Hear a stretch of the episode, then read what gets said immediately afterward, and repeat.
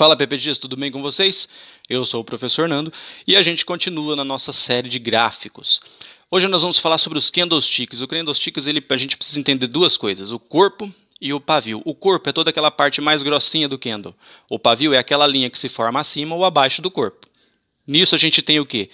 Quatro pontos que a gente precisa entender que são as nomenclaturas dele. A abertura, se ele é um candle de, de alta, a gente tem a abertura embaixo, o fechamento dentro do corpo do candle e a ponta dos pavios a gente tem a mínima e a máxima. Então são essas nomenclaturas. Em relação ao corpo do candle, tudo que está dentro da caixinha dele, aquele o corpo dele, eu considero que são as negociações mais efetivas, são aqueles pontos de preço que, o, é, que todo mundo teve muito interesse. O pavio eu considero que é um ponto mais duvidoso. Então eu faço a leitura desse jeito. Tudo que está dentro do corpo é uma zona de alta negociação. Tudo que é considerado pavio é uma zona um pouco de dúvida, né? O preço às vezes não gostou de ficar naquele ponto, voltou para uma zona de negociação um pouco mais forte. Tá certo?